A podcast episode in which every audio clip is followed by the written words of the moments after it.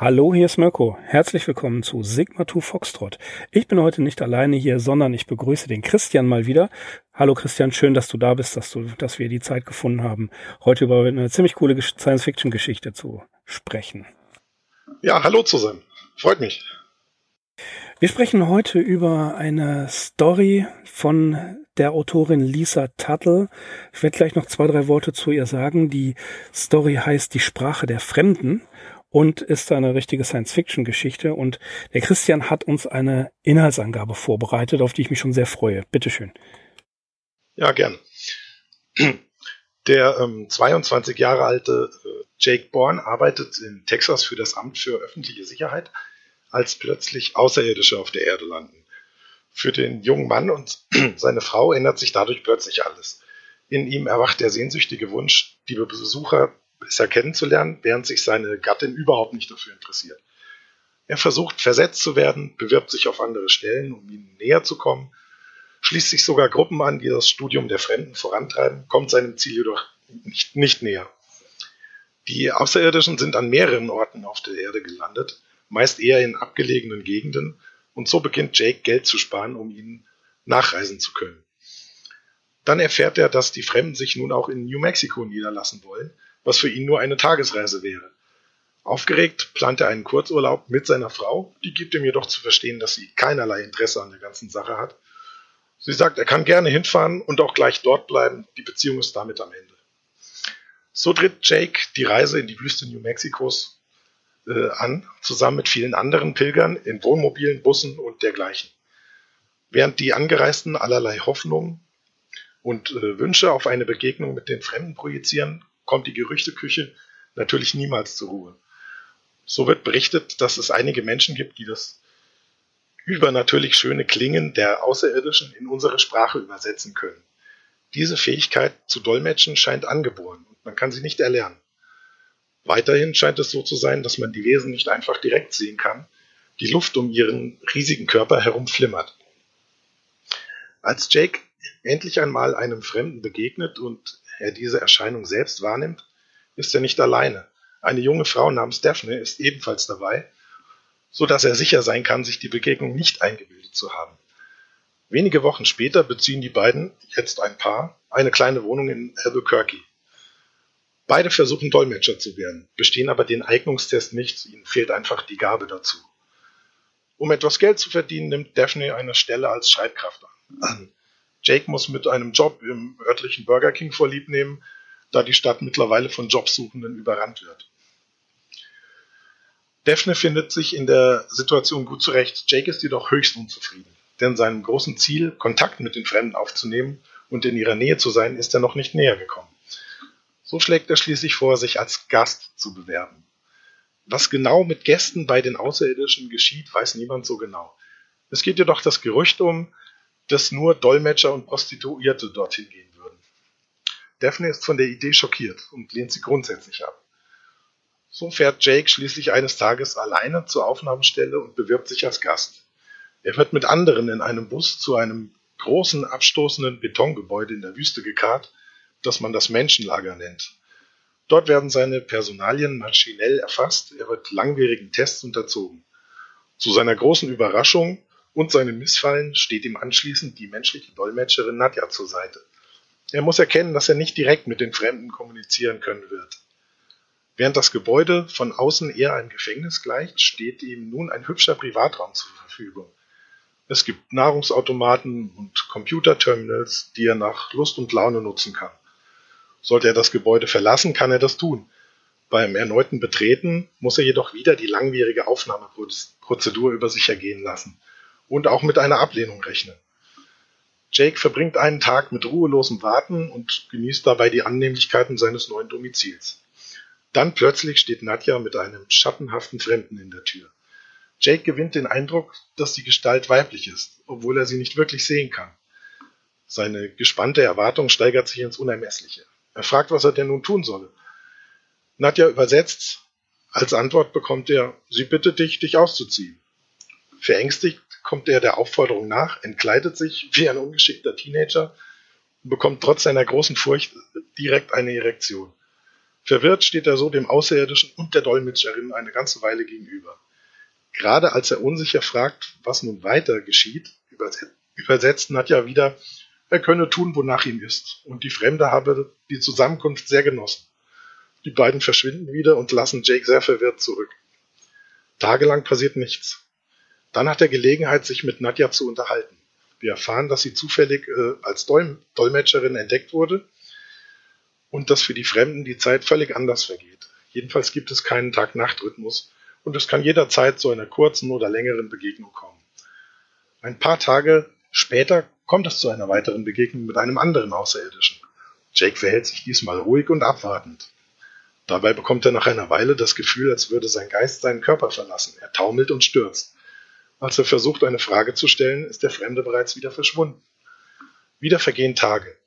Dann stehen wieder Nadja und ein Fremder im Zimmer. Jake ist sofort sehr erregt und versucht Fragen zu stellen. Als Antwort bekommt er immer nur, tu was du willst. Er hält die Erlaubnis, den Fremden zu berühren und tut es. Jake zieht sich aus und verlangt, dass Nadja es ebenfalls tut. Nadja kommt der Aufforderung nach. Jakes Erregung steigert sich immer weiter. Vom Fremden erhalten beide die Erlaubnis, sich zu paaren, was Jake sehr verunsichert. Nadja warnt ihn, dass er auf diese Weise nicht näher mit den Fremden kommunizieren kann und auch kein tieferes Verständnis für sie erreichen wird. Das hätten alle anderen Männer vor ihm auch nicht erreicht.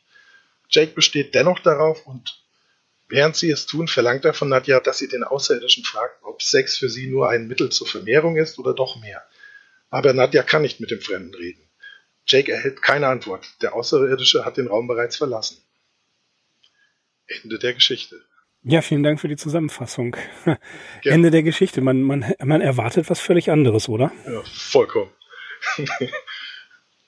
Ja, ich habe es, es waren zwei Geschichten, an die ich sofort denken musste, als ich die, äh, als ich Lisa Tuttles Geschichte gelesen habe.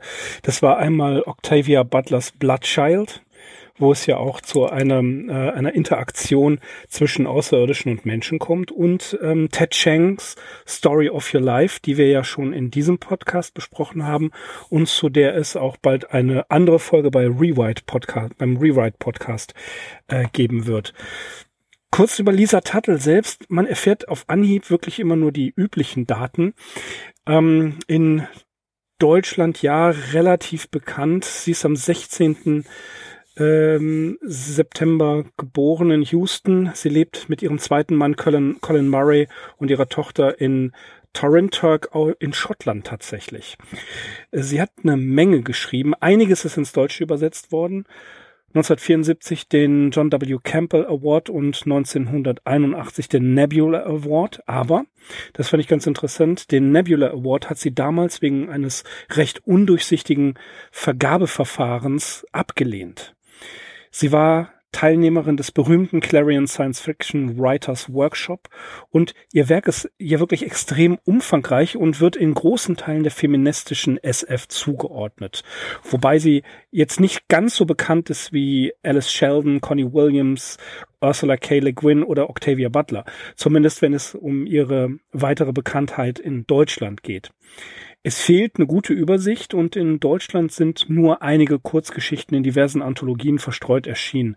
Am bekanntesten für den deutschen Markt dürfte allerdings Windhaven sein, das sie zusammen mit George R. R. Martin verfasst hat und letzten Endes ist die Bekanntheit hier auf den großen Erfolg von äh, Game of Thrones zurückzuführen.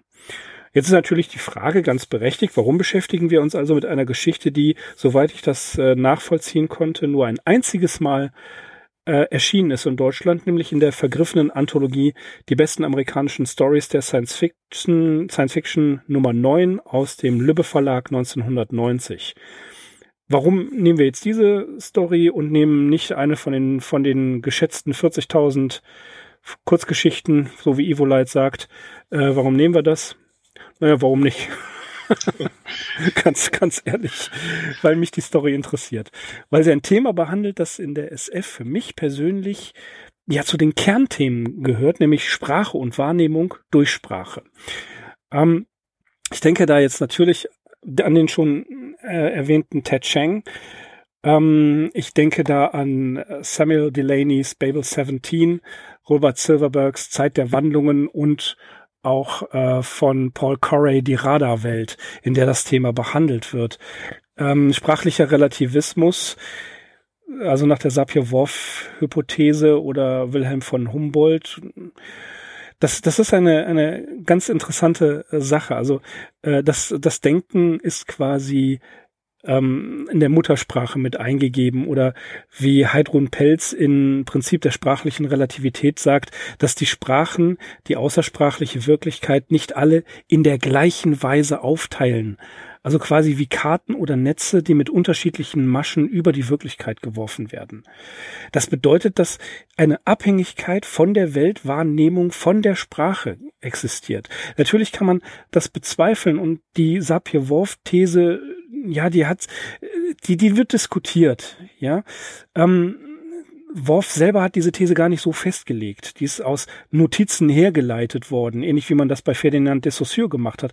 Aber man sollte im Hintergrund, im Hinterkopf behalten, dass diese These trotz ihres kontroversen, trotz ihrer kontroversen Aufnahme ähm, von SF-Autoren ganz häufig benutzt wird. Und äh, wie gesagt, die, die ähm, ja, die, die Stories, um die es geht, in denen das thematisiert wird, sind unter anderem schon genannt worden. Und jetzt finde ich die Frage ähm, hochspannend. Du hast es ja selber gesagt, Christian, die Außerirdischen sind einfach da. Sie sind da. Ne? Ja. Und, und das, das erinnert auch wieder an Ted Cheng. Sie sind einfach da. Bumm, da sind sie. So, und äh, dann hast du es gerade eben so, ähm, so, so lakonisch gesagt, das fand ich ganz nett. Es ändert sich für, äh, für den Protagonisten und seine Frau alles. Aber es ändert sich im Prinzip nicht nur für Jack alles, sondern quasi für alle, für alle Menschen auf der Welt. Ja, ja. Ne? Und diese Auswirkungen, die finde ich halt auch interessant dargestellt. Was meinst du? Naja, also für Jake ändert sich tatsächlich alles. Äh und für seine Frau, die, die hätte eigentlich gern, dass sich nichts ändert, weil die interessiert das ganze Thema überhaupt nicht. Also sind, im Grunde sind das zwei Menschen, die, die einen völlig unterschiedlichen Fokus haben. Also hm. es landen Außerirdische ja. und für einen Menschen bleibt damit die Welt stehen, das ganze Leben ändert sich und für einen ändert sich überhaupt nichts. Er würde gerne einfach so weiterleben und die sind dann halt einfach da aber der andere kann nicht so weitermachen, stellt sein komplettes Leben auf den Kopf, verlässt seine Frau, geht in die Wüste, versucht da einen Job zu finden, um an die Fremden ranzukommen.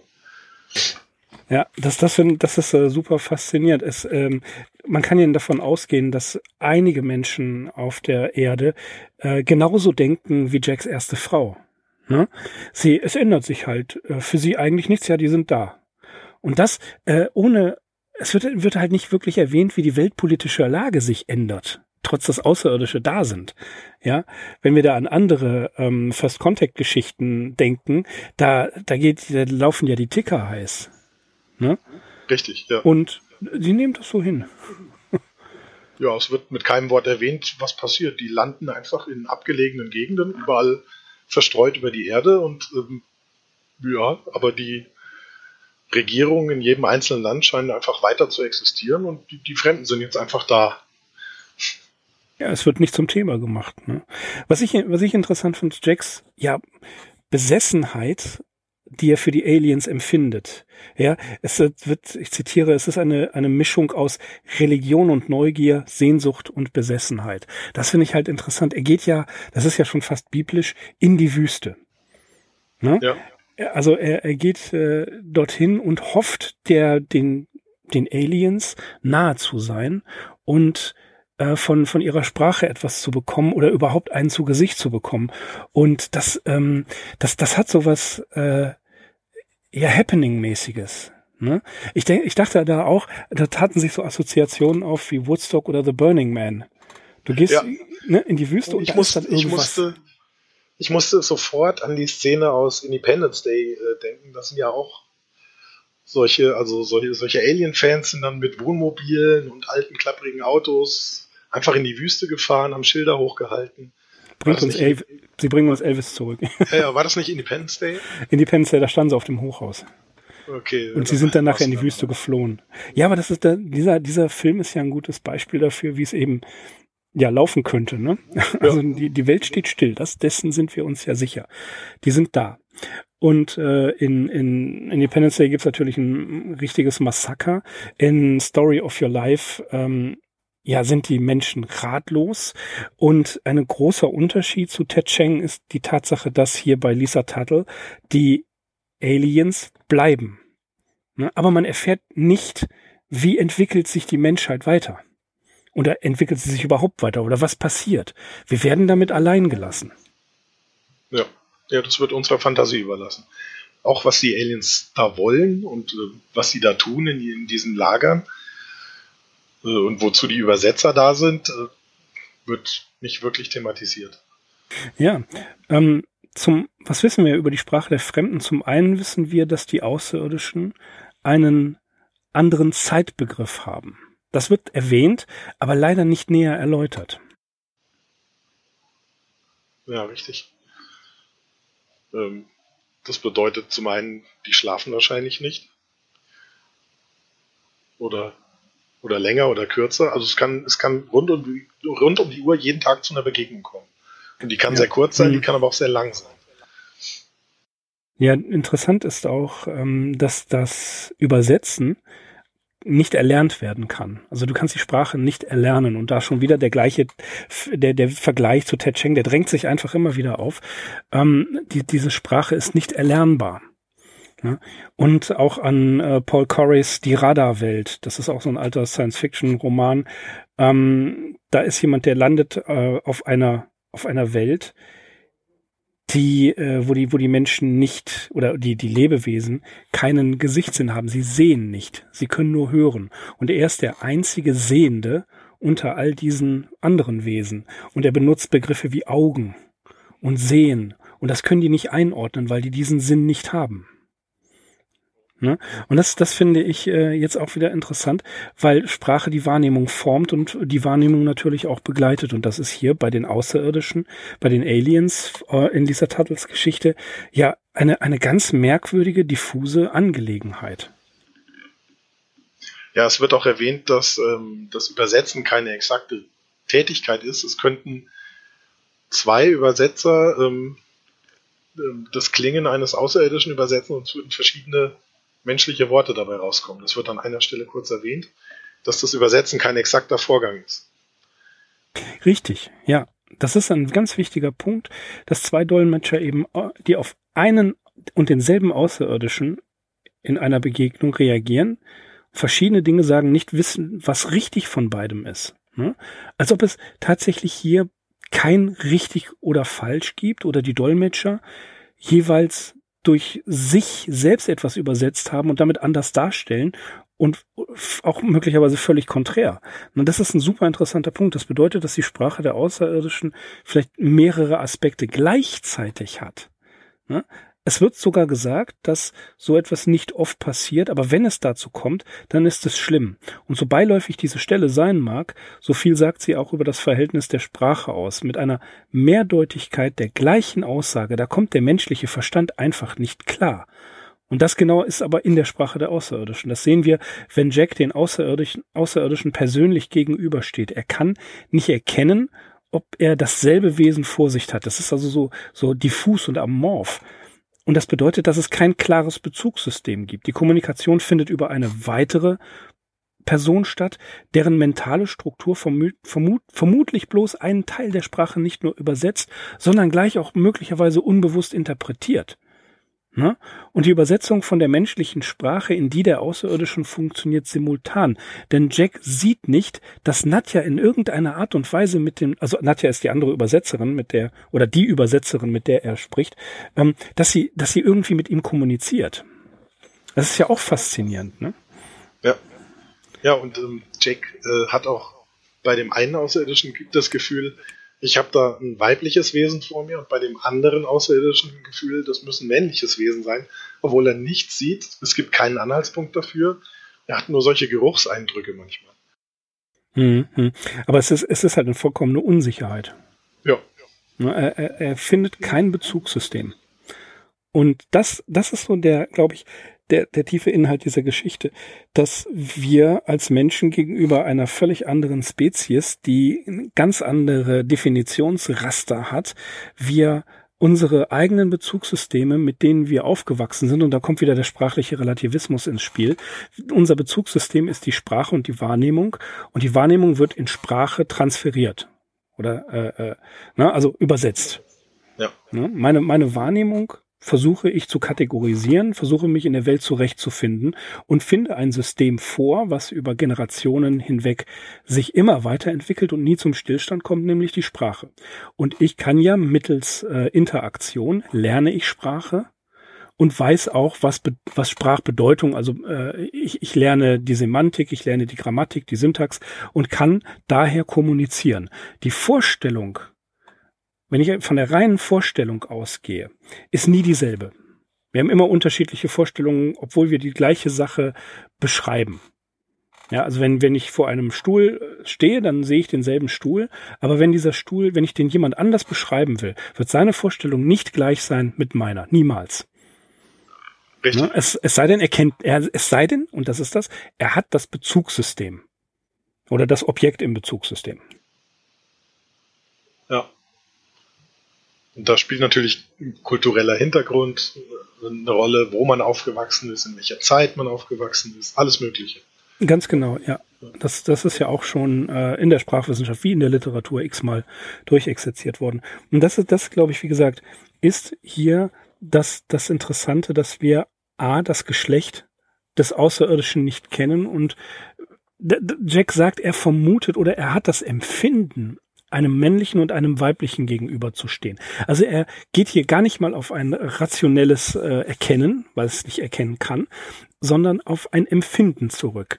Und dann ist halt die Frage, wie kommt dieses Empfinden zustande, was leider nicht geklärt wird, aber über das wir nachdenken können. Ne? Und das, das äh, glaube ich, ist wiederum interessant, auch von, von Leister Tuttle so gewollt, dass wir hier eben dieses Bezugssystem, unser männlich-weiblich Bezugssystem überhaupt nicht auf diese Geschichte beziehungsweise auf die Außerirdischen anwenden können. Ja. Und ich denke, es ist auch Absicht, dass so wenig erklärt wird in, in Bezug auf diese, auf den Aspekt. Hm, hm, ja, ja, ja. Das, das ist wichtig und auch interessant, ähm, die Außerirdischen kommen, es wird nicht erklärt, warum. Die Auswirkungen werden nicht erklärt. Es ist einfach eine Tatsache. Und ja, äh, ich, Nadja schläft mit mehreren Männern, ne? Und diese sexuelle Ausbeutung nimmt sie ebenfalls einfach hin. Sie sagt, dass sie mit einigen Männern geschlafen hat, die dadurch hofften, den Außerirdischen nahe sein zu können. Also sie wird tatsächlich, ja, man kann sagen, benutzt. Ja. Ja. Sie trifft sich mit Männern und die hoffen, einen, ja, ich weiß auch nicht, wie man sich das vorstellen soll, einen Abglanz äh, dadurch äh, von den Außerirdischen zu haben, indem sie mit Nadja Sex haben. Und das ist Ausbeutung. Ja, und vor allem ähm, alle Männer, für die äh, Nadja vorher gedolmetscht hat, haben am Ende mit ihr dann geschlafen, um den Außerirdischen näher zu sein. Das ist irre, oder? Warum? Also Ja, genau. Warum? Warum, warum tun sie das? Und äh, das, das, das ist ähm, jetzt muss man natürlich auch, wobei die Zeit dieser Geschichte ist so Ende 80er Jahre. Ähm, da, da ist für, für mich stellt sich dann wirklich die Frage, ähm, ja, was, wie, wie, warum nimmt Nadja diese sexuelle Ausbeutung so hin? Warum begehrt sie nicht auf? Was ist da passiert, dass sie äh, damit sogar zurechtkommt?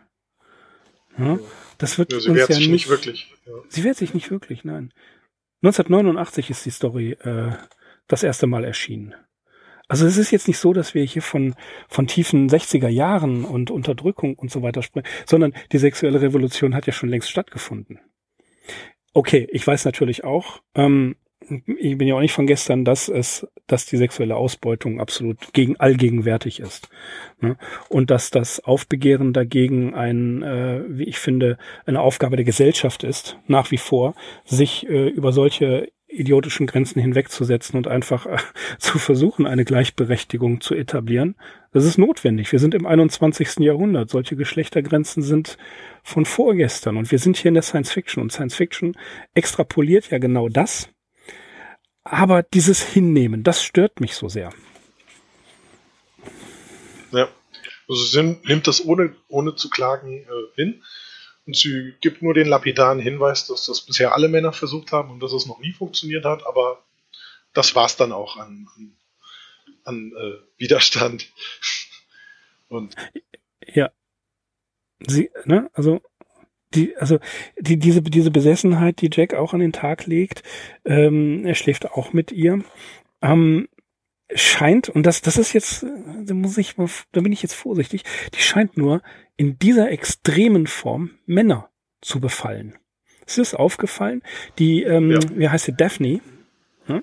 Ja. Ähm, die, die lernt erkennen, sie hat ähn, eine ähnliche Besessenheit. Sie, sie treffen sich dann in, ist das Albuquerque, ne?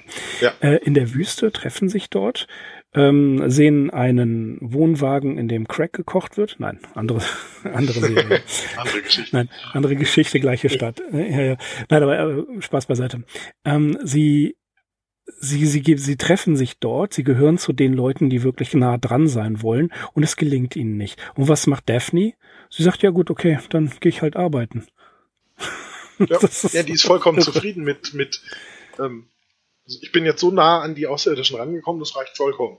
Und von der Idee, sich als Gast zu melden, ist sie total entsetzt.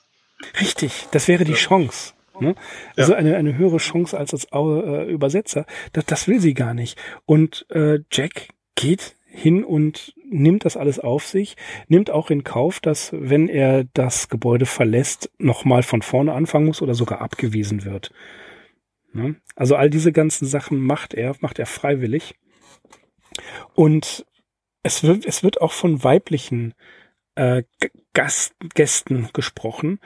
Ähm, aber tatsächlich, wenn wir das jetzt hier auf diese, äh, auf, der, auf unser Personal reduzieren, ist Nadja in einer höheren Art und Weise mit den Außerirdischen verbunden.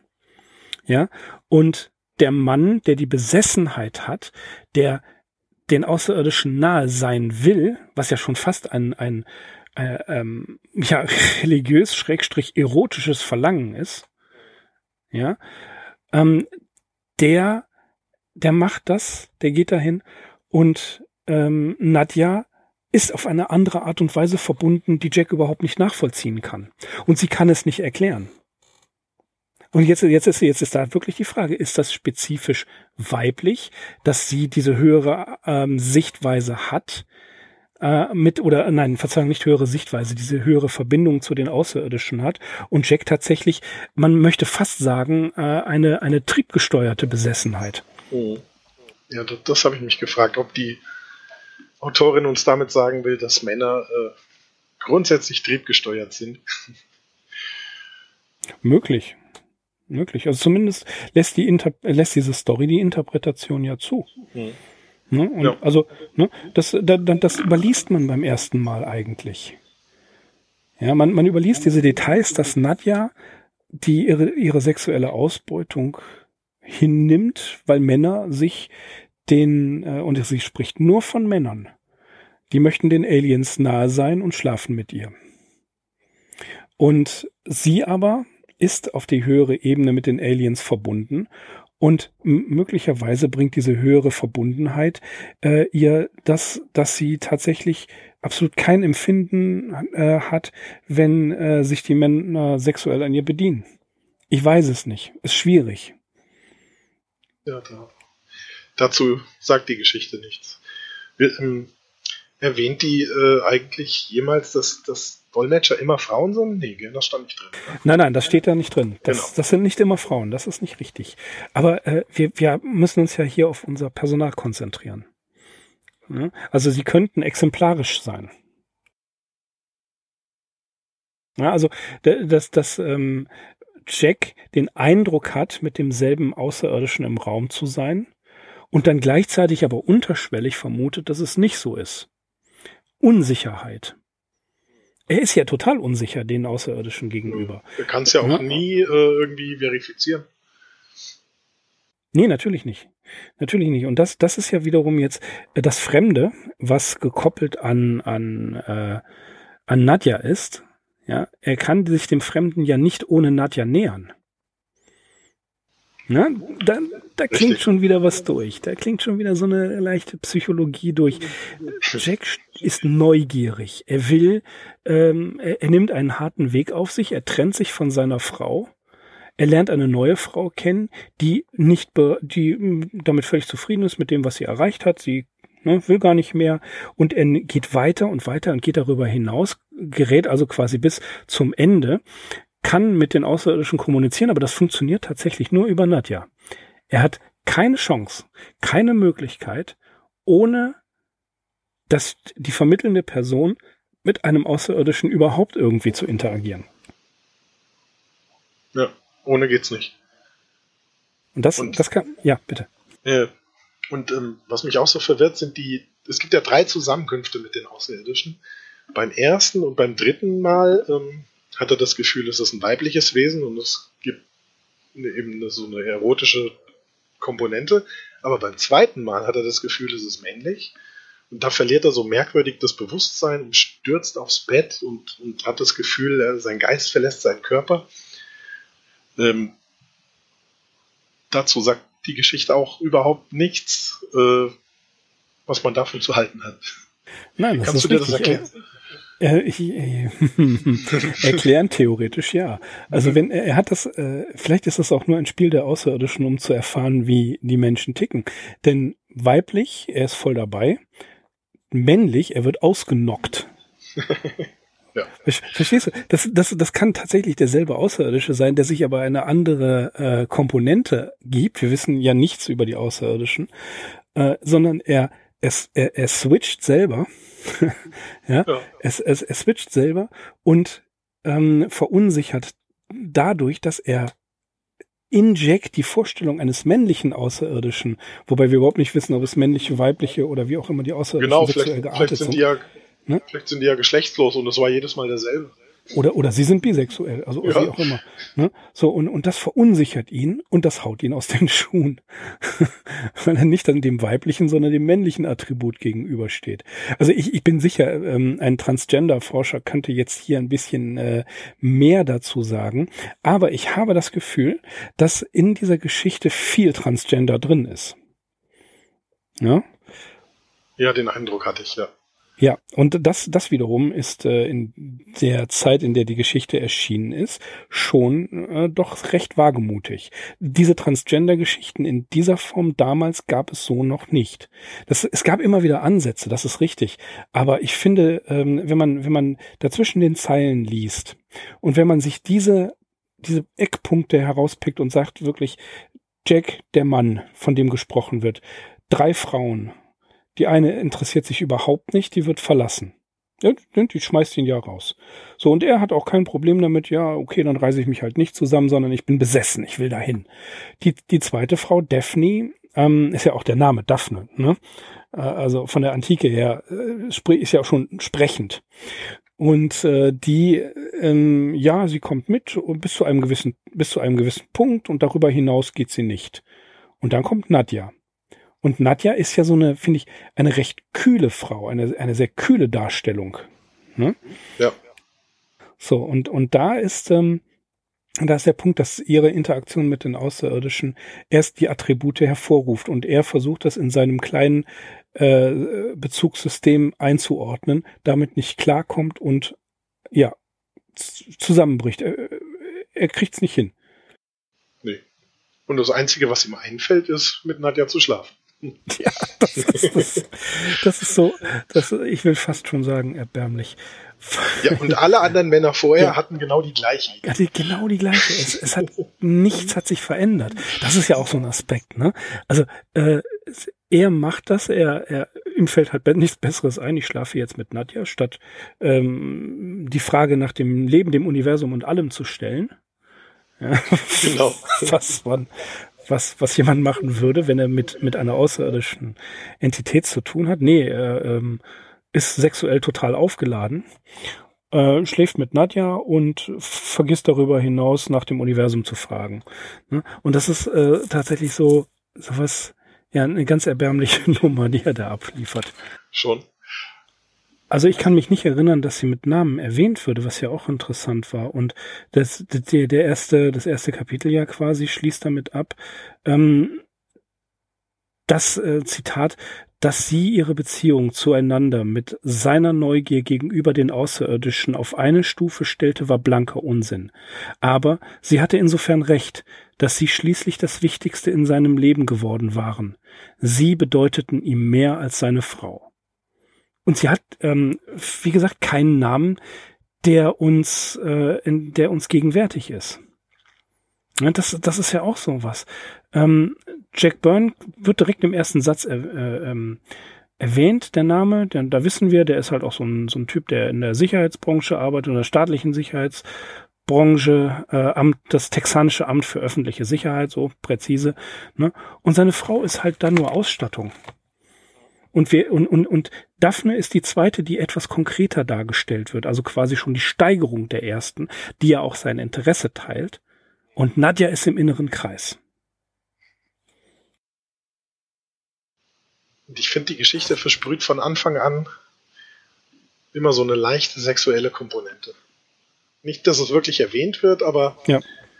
es, es haucht einen so an. Ja, aber äh, das, das muss man vielleicht auch unterscheiden. Also und zwar zwei oder von, von, von den drei Begriffen sexuell ja, erotisch ja durch sein Begehren, aber pornografisch nicht. Nee, das nicht. Nee. Das ist ja, das ist ja, also das, das, das Sexuelle könnte ja auch tatsächlich in, in etwas Erotisches münden. Das tut es ja teilweise. E, Eros ist ja äh, das Verlangen. Und er verlangt ja die Nähe zu den Außerirdischen. Ja, aber er kann eine bestimmte Grenze nicht überschreiten. Eben die Grenze, ähm, für die äh, Nadja gebraucht wird. Ja. Ne? Da, da kommt er nicht. Nadja. Genau, es geht nur mit Nadja und nicht ohne. Und darüber kommt er nicht hinaus. Ja, also hat das äh, schon schon was Sexuelles, aber vor allen Dingen was Erotisches, aber nie was, niemals was Pornografisches. Selbst als er sie, äh, als er Sex mit ihr hat, ist sie ja quasi äh, völlig kühl. Ne? Also von, von einer ähm, ja, äh, äh, gegenseitig extremen Leidenschaft ist, glaube ich, nicht die Rede. Nee, nee, das wird nicht erwähnt. Aber es, es gibt eine Stelle, wo, äh, wo er am Ende, äh, wo er ihr zwischen die Beine greift und dann merkt, dass sie auch bereit ist. Also so, so ganz ablehnend ist Nadja da wahrscheinlich auch nicht. Ja, das ist eine problematische Stelle, ganz ehrlich. Weil ja, sie ist nicht ablehnt, aber es, äh, es könnte auch genauso gut nicht sein. Und jetzt ist die Frage, wer kontrolliert eigentlich wen hier? Wird Nadja durch die Außerirdischen kontrolliert? Ja? Oder manipuliert? Wer weiß. Hm? Tja, selbst wenn man einen zweiten Übersetzer dabei hätte, würde wahrscheinlich was anderes rauskommen. Ganz genau. Dieser ja. Satz, tu ja. was du willst und ihr habt die Erlaubnis, euch zu paaren. ja, tu, tu, was du willst, genau. Äh, tu, was du willst, sei das ganze Gesetz. Ähm, ja, es, es heißt tatsächlich, äh, er griff hier zwischen die Beine und äh, lachte, denn sie war genauso bereit wie er. Äh, schwer. Ja, ja. Ganz schwer. Und es geht halt trotzdem darum, dass sie miteinander äh, mit der Außerirdischen sprechen oder mit dem außerirdischen Wesen sprechen will. Ja, und dann, was, was auch interessant ist, ähm, ähm, ich zitiere mal, nein, sprich nicht mit mir, sprich mit ihm. Frag ihn, wie seine Leute es machen. Frag ihn, warum sie es tun. Frag ihn, ob es nur ein Mittel der Vermehrung ist oder sich ihre Fantasie darum rankt. Erwarten sie mehr? Glauben sie, dass es eine der größten Erfahrungen in ihrem Leben ist? Frag ihn, frag ihn das macht er während des, äh, während sie Sex haben, ähm, hält er diesen Monolog. Also er geht hier klar davon aus, dass da ein außerirdischer, ein mit männlichem Attribut maskulin da ist.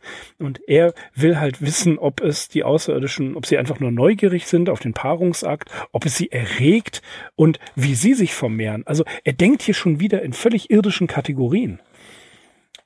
Also längst, längst müsste er begriffen haben, dass äh, diese Außerirdischen nicht in ihrem männlich-weiblichen und äh, menschlichen Bezugssystem denken und denn sonst würden sie nicht so auftreten, wie sie auftreten und das, sonst wäre ihre Sprache eindeutiger bei den Übersetzern. Deswegen wird ja auch erwähnt, dass zwei Übersetzer zwei völlig unterschiedliche Interpretationen abliefern. Ja, und er denkt tatsächlich nur noch daran, dass der Paarungsakt das Interessanteste ist, was die Außerirdischen zu sehen bekommen. Und auch da ist er einfach nur, er ist halt nur ein Mann. was soll man sagen? Ja, vermutlich. ja. ja. Ja, aber ja. Was, machen, was machen denn die Außerirdischen mit den, mit den Leuten? Das, die, die halten die ja im Grunde wie Labormäuse und gucken denen zu bei was auch immer. Ja, wahrscheinlich ist, es, wahrscheinlich ist es genau der Punkt. Die studieren doch die Menschen ja. wie Labormäuse. Wie Labormäuse, ganz genau. Und ähm, wir wissen überhaupt nichts über die Ziele der Aliens. Wir werden im Unklaren gelassen. Wir, äh, es gibt ja nicht mal eine Andeutung zu sagen, woher sie kommen. Es geht, das, äh, die, das ganze Auftreten der Außerirdischen ist nur noch an, ist nur Andeutung. Da ist nichts Konkretes. Ja, wir wissen nichts Konkretes über die Sprache, über ihr Aussehen nicht. Wir wissen nicht, wie sie dort angekommen sind. Wir wissen nicht, was sie wollen. Und wir werden ja auch genau damit ähm, wieder allein gelassen. Ne? Ähm, der Fremde war gegangen, sie waren allein im Zimmer, die Frau unter ihm schluchzte und es war die Stimme seines eigenen Schmerzes. So endet die Geschichte. Ne? Es ist äh, sehr, der ähm, Außerirdische beobachtet sie bis zum Höhepunkt und es gibt keine Antworten. Der ist einfach gegangen. So. Und interessant ist halt, ähm, dass er die Stimme seines eigenen Schmerzes, also Nadja schluchzt und er, er hört die Stimme seines eigenen Schmerzes. Also ist auf sich zurückgeworfen. Ist auf die, die Unmöglichkeit einer Antwort, die er so begehrt, die Besessenheit, die ganze Geschichte über, begleitet ihn seine Besessenheit. Ne? Also 30 Seiten lang. Und dann am Ende, wo er das alles bekommt, wonach er strebte, also quasi wie bei den Lehrlingen zu Seis von, von Schiller, ne? Also die, die, dieses Bildnis, was hinter dem Vorhang verborgen ist, reißt den Vorhang bei, beiseite und ist völlig, es wird wahnsinnig, hat überhaupt keine Erkenntnis. Die Erkenntnis ist zu hoch, die ist viel zu groß. Ja, da ist einfach nichts. Also es gibt keine Antwort. Ist, was ist denn die Erkenntnis am Ende? Also, außer dass er merkt, dass er versagt hat? Ja, gar nichts. Er, gar nichts, er hat, genau. sein, sein Streben war umsonst. Er, er setzt seine erste Ehe aufs Spiel. Mit Daphne läuft es ja auch theoretisch ganz okay, setzt er auch aufs Spiel. Er will weitermachen. Er kommt hinein, lässt sein gesamtes Leben hinter sich. Man muss ja überlegen, seine Besessenheit, die quasi religiös, quasi erotisch ist, die treibt ihn ja dahin, einzu, ähm, anzuerkennen, dass wenn er diesen, dieses tempelartige Gebäude, dieses Beton, diesen Betonklotz da verlässt, dass er möglicherweise nicht mehr zurückkommen kann. Das hat alles was tief religiöses. Er ist, er gehört, er geht durch viele Initiationsstufen, bringt viele Opfer, ja, um sich dem zu nähern, was er erreichen will, was er haben will. Ja, also er, er geht ja wirklich Opfer ein und es, kommt nichts dabei raus. Das ist ja auch noch eine, eine zusätzliche Dimension dieser Geschichte. Es, äh, ne? Also er macht das alles und hat nichts davon. Außer der Erkenntnis, dass er nichts davon hat. Und wir haben ja auch nichts davon, weil die, weil die Außerirdischen ja uns, wir, wir, wir erfahren ja nichts, ne, was die wollen und was die tun. Das ist ein deprimierendes Ende. Ja, das ist schon richtig, aber ähm, dass das Ende, äh, ja, das, das, das ist ein bisschen äh, herbeigeführt. Ähm, passt aber zu der Geschichte. Man wünscht sich natürlich ein bisschen mehr Aufklärung, aber die kriegt man nicht. Damit muss man jetzt leben, so wie Jack mit seinem eigenen Versagen leben muss. Wobei die Story nicht versagt hat. Nein, nein, die Geschichte ist, ist großartig. Aber ähm, sie ja. wirft unglaublich viele Fragen auf und man muss echt zwei, dreimal lesen und auch ein paar Tage drüber nachdenken. Ja, und wie ich schon sagte, beim ersten Lesen geht das so, das geht so durch. Ne? Man, man ja. kommt auf diese Komponenten gar nicht, sondern man muss sich mit dieser Geschichte auseinandersetzen. Und ich glaube, John Brunner wurde mal gefragt, ähm, wer soll Science Fiction lesen? John Brunner sagt dann einfach ganz lapidar, alle. Ja, weil genau das hier, äh, diese Geschichte regt ja so wahnsinnig zum Nachdenken an. Mhm. Ja. Na? Also ähm, das, das ist ja eben Best American SF heißt die Anthologie-Serie. Wenn ihr die mal irgendwo in ähm, auf dem Flohmarkt oder in äh, Gebrauchtbücherläden finden könnt, dann nehmt sie euch mit. Das lohnt sich wirklich. Also da sind einige sehr interessante Sachen drin und ähm, gerade solche Geschichten äh, regen an zum Denken. Hier zum Beispiel, ich weiß leider gerade nicht, welche Geschichte das war, ähm, aber da ging es auch um ähm, Homosexualität. Ähm, ich überlege, diese Geschichte nämlich auch nochmal hier bei Sigma 2 Foxtrot zu besprechen, weil äh, das, diese Geschichte ist in, ich glaube, 2014 erschienen. Und die geht mit dem Thema der Homosexualität völlig anders um als beispielsweise eine Geschichte aus den 70er. Das ist natürlich klar. Wir haben uns alle weiterentwickelt und wir wissen, dass das keine Krankheit ist. Also die vernünftigen Menschen wissen, dass das keine Krankheit ist. Und ähm, trotzdem merkt man in dieser Geschichte einen gewissen Vorbehalt. Und hier bei Lisa Tuttle merkt man diesen, diese, dieses, diesen Versuch, das Männliche und das Weibliche darzustellen. Und den Konflikt, der entsteht. Aber eben sehr, sehr, sehr metaphorisch. Und dafür braucht man was länger. Ja. ja. Und äh, zwischendurch, also mein, mein erster Interpretationsversuch war, dass sie sich irgendwas von der Seele geschrieben hat. Ähm, weil, hm. also das, das, der Mann sofort bei jeder Gelegenheit mit der Frau schlafen will. Ja, das ist. Und alle Männer vorher ja, haben es auch schon versucht. das spricht nicht für uns. Ja, ja nee, spricht nicht für uns. Wir kommen nicht gut weg. Wir kommen nicht gut weg, aber ist auch nicht so schlimm. Äh, schon durchaus, also so, so Charaktere wie Jack haben es auch nicht besser verdient. Aber tatsächlich, ähm, wir, wir haben hier eine Auseinandersetzung mit der Geschlechterrolle. Ja, das wird einem beim zweiten Lesen auch deutlich bewusst. Ja, und äh, das Faszinierende an dieser Geschichte ist, dass sie, auch wenn man sie beim ersten Lesen einmal so durchzieht, ähm, sie trotzdem in diesen Punkten vage bleibt und das beschäftigt einen trotz allem, selbst wenn man das konsumiert. Ne? Das ist halt nicht Handgranaten Karl Herbert Scher, der äh, den Konflikt löst, sondern der Konflikt, und das ist wichtig, der Konflikt bleibt bestehen. Trotz außerirdischer, äh, trotz außerirdischen Bewusstseins, trotz der Möglichkeit einer, von einer höheren Existenz, die möglicherweise Geschlechterrollen überwunden hat, ja, der in einem ganz anderen Bezugssystem äh, existiert, etwas zu lernen, äh, sich äh, hier in dem Punkt weiterzukommen, versagt das Ganze und der Konflikt ist nicht aufgelöst. Und das finde ich ist äh, das, das Gute an der Geschichte. Ja, vielleicht sind die Außerirdischen ja auch äh, eine Gesellschaft, die einfach keine Geschlechter kennt. Die sich da lange drüber hinweggesetzt hat. Ja, oder wo es das noch nie gab. Ja, und deswegen beobachten sie es ja auch bei den Menschen. Deswegen gucken die ja auch. Ne? Weil eben genau hier äh, Dinge ähm, getan werden, die den Außerirdischen fremd sind oder fremd geworden sind. Hm, möglich, ne? Und ja, ein anderer natürlich äh, wichtiger Roman, über den wir hier auch schon gesprochen haben, ist von Ursula K. Le Guin, The Left Hand of Darkness. Da ist das ja auch so. Die ändern ihr Geschlecht ja. Ne? Und äh, das, das ist ja auch Thema der feministischen Science Fiction, ist die Geschlechterrolle. Und ähm, genau, genau das ist ja das, das, das Interessante. Ähm, wie ist männliche Science Fiction? Die ist so typisch männlich.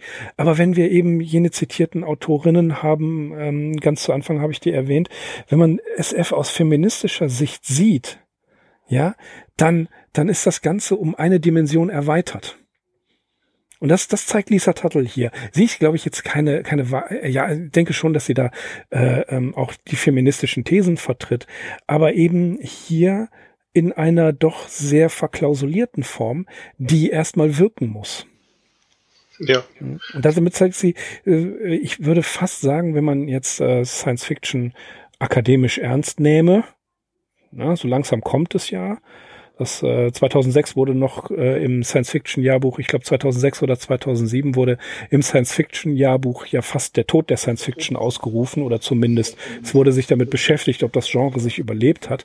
Das ähm, war natürlich so ein Cassandra-Ruf, aber das Genre wird sich nicht überleben, äh, auch wenn unsere Entwicklung schneller und schneller und schneller ist.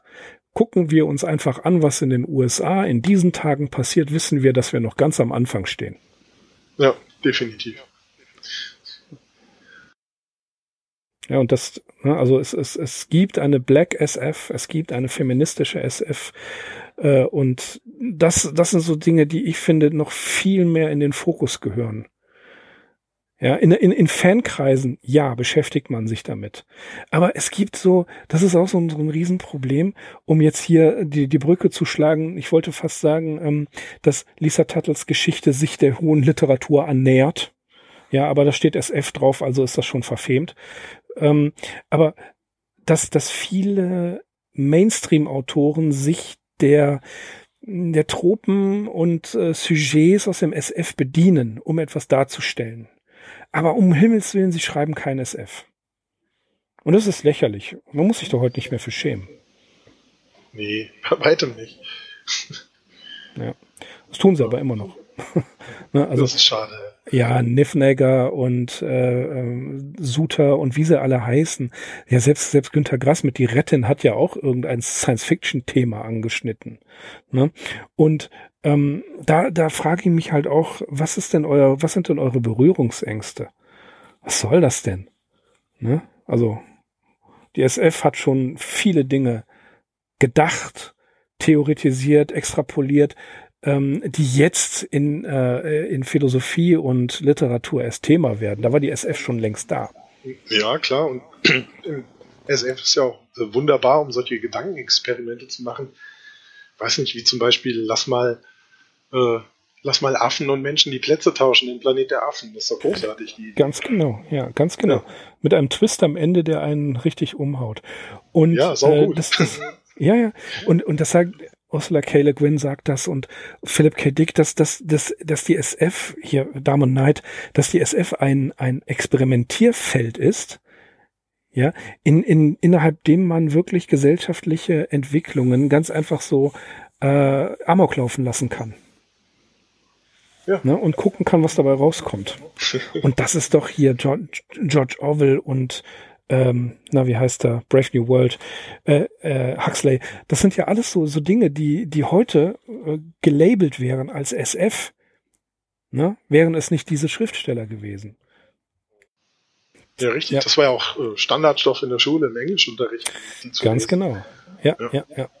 Ne? Und ähm, dann, das war verpönt zu sagen, das würde Science-Fiction-Themen haben. Ich glaube, mittlerweile fängt es langsam an, dass man da offener ist. Ja, aber Science-Fiction ist, äh, ist keine Schundliteratur mehr, schon lange nicht mehr. Auch wenn es Schund gibt, aber es gibt auch, auch in der normalen Literatur Schund. Wo ist das Problem? eine, eine, äh, ich denke da immer an Geschichten von Philip K. Dick. Ja klar sind die in Pulp-Magazinen erschienen, aber er ist ein etablierter Autor. Ja, er ist äh, ohne ohne Philip K. Dick wäre die Hälfte aller Hollywood Science Fiction Filme nicht entstanden. Das habe ich jetzt übertrieben gesagt, aber ähm, um um dem Ganzen eine Lanze zu brechen. Klar, innerhalb des Fandoms gibt es hervorragende Aufsätze. Allein wenn man sich die die Serie von Hardy Catlitz hier SF Personality an, anschaut, ne, oder was der ähm, was der erste deutsche Science Fiction äh, Club alles macht, da sind wahnsinnig viele hoch interessante wissenschaftliche Dinge, die äh, besprochen werden. Aber wenn man zum Beispiel sich anschaut, äh, von, von wann ist denn das hier? Aus dem Reklamverlag von 1981 von Ulrich Surbaum, Science Fiction Theorie und Geschichte.